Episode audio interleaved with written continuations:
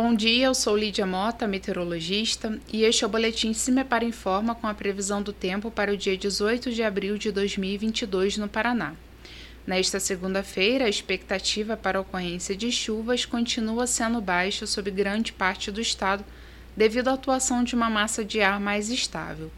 No entanto, em regiões entre o leste e o centro-sul do Paraná, Alguns episódios de chuvas leves, garoas ocasionais poderão ocorrer em função de uma maior concentração de nebulosidade.